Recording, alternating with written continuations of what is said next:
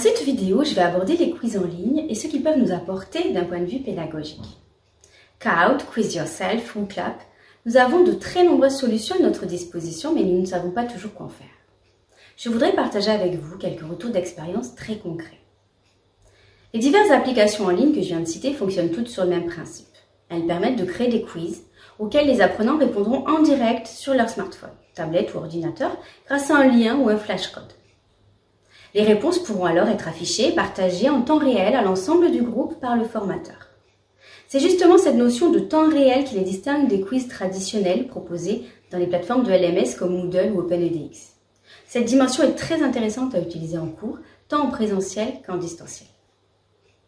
L'Université de Montpellier a opté pour l'application WooClap et je vais vous montrer comment il est possible de l'utiliser au quotidien. Quand on débute un nouveau cours ou une activité, il est important de faire un point sur les prérequis ou les attentes des apprenants.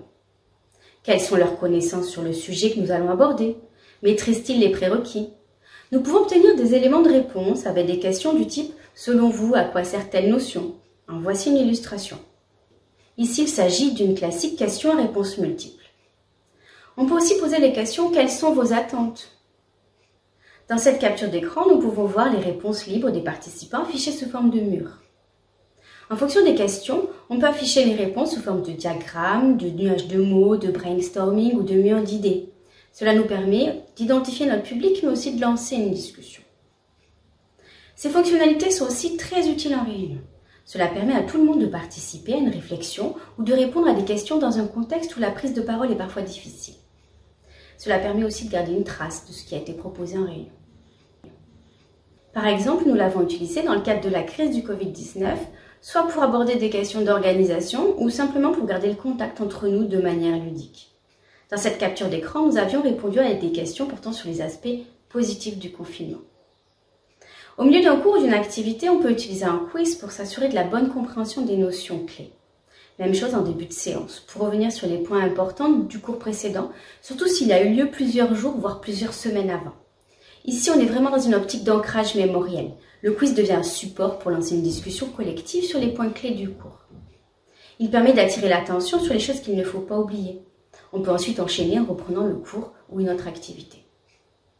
Le quiz va casser le rythme parfois monotone d'un cours. Il permet de capter l'attention des apprenants en les impliquant. On peut aussi challenger les apprenants. Le quiz devient alors un moyen d'émulation et de motivation du groupe. Dans cette capture d'écran, nous pouvons voir le podium obtenu en fin de test. D'un point de vue pédagogique, c'est particulièrement utile quand les séances sont un peu longues ou les effectifs nombreux comme en amphi. Ces outils permettent donc de faire des quiz d'évaluation dans lesquels les étudiants recevront une note. On est ici dans le cadre d'une évaluation sommative. J'impose dans ce cas-là une identification à mes étudiants via notre espace de travail.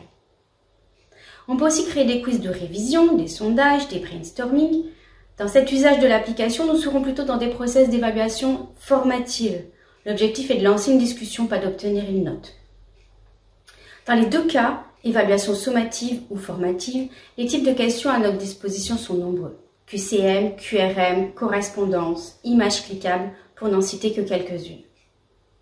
On peut aussi bien les utiliser en présentiel qu'en distanciel, un simple partage d'écran permet d'animer un quiz via n'importe quel logiciel de visio comme Big Blue Button, Teams ou Zoom. Pour terminer cette vidéo, je voudrais aborder quelques points qui me semblent importants. Tout d'abord, les quiz doivent être utilisés à bon escient dans un cours. Il faut les prévoir à l'avance et identifier la phase du cours pendant laquelle ils seront utilisés.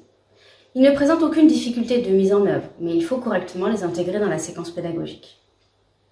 En termes de fréquence, 1 à 2 quiz par tranche de 3 heures me semble raisonnable. Au-delà, les apprenants peuvent en perdre de l'intérêt. Il faut savoir aussi que certaines questions nécessitent du temps de réflexion pour répondre. Il en est de même pour le feedback que le formateur pourra faire à partir des réponses. Je pense notamment aux questions ouvertes de type brainstorming ou correspondance, qu'il vaudrait mieux éviter si le groupe classe est conséquent ou le temps dont on dispose limité.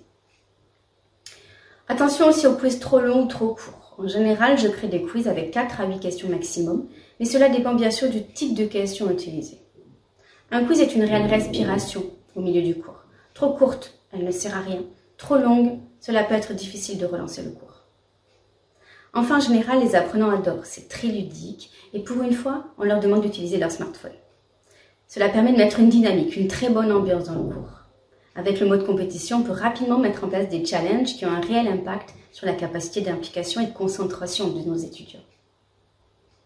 Pour conclure, ces outils dynamisent les cours. Ils sont très vite devenus un élément central de mes dispositifs pédagogiques et j'ai fait très rarement cours sans les utiliser, quelle que soit la thématique enseignée. J'espère que je vous aurai donné envie de les essayer.